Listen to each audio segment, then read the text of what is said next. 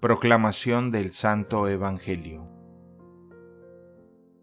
En aquel tiempo Jesús dijo a sus discípulos, Les dejo la paz, les doy mi paz, pero no como la da el mundo. No se inquieten ni teman. Me han oído decir, Me voy y volveré a ustedes.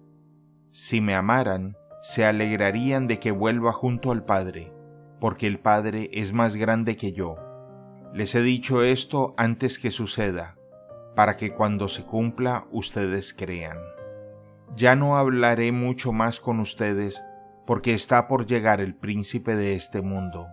Él nada puede hacer contra mí, pero es necesario que el mundo sepa que yo amo al Padre y obro como Él me ha ordenado.